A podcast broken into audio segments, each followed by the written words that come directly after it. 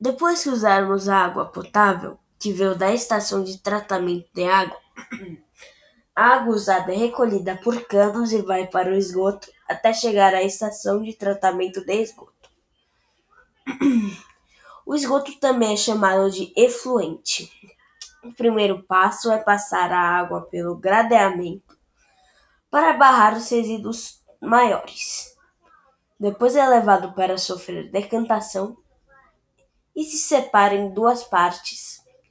Uma parte sólida que não tem serventia, o lodo, que vai para os aterros sanitários, e outra parte líquida, que vai para outro tanque e recebe oxigênio.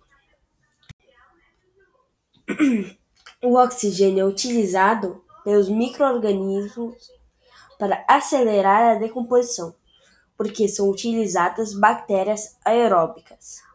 Nesse processo também forma a parte líquida e a parte sólida.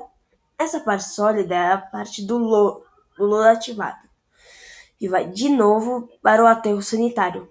O lodo ativado tem os restos dos microorganismos e a matéria orgânica que já foi decomposta.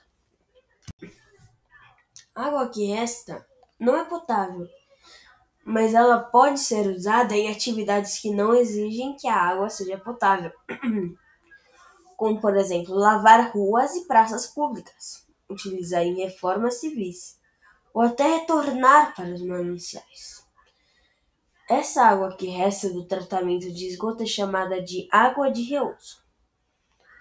É importante tratar o esgoto para que o planeta não fique sem água e para que a gente não jogue muito lixo no planeta.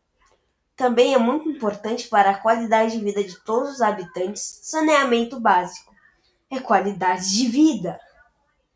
Oh, thank you.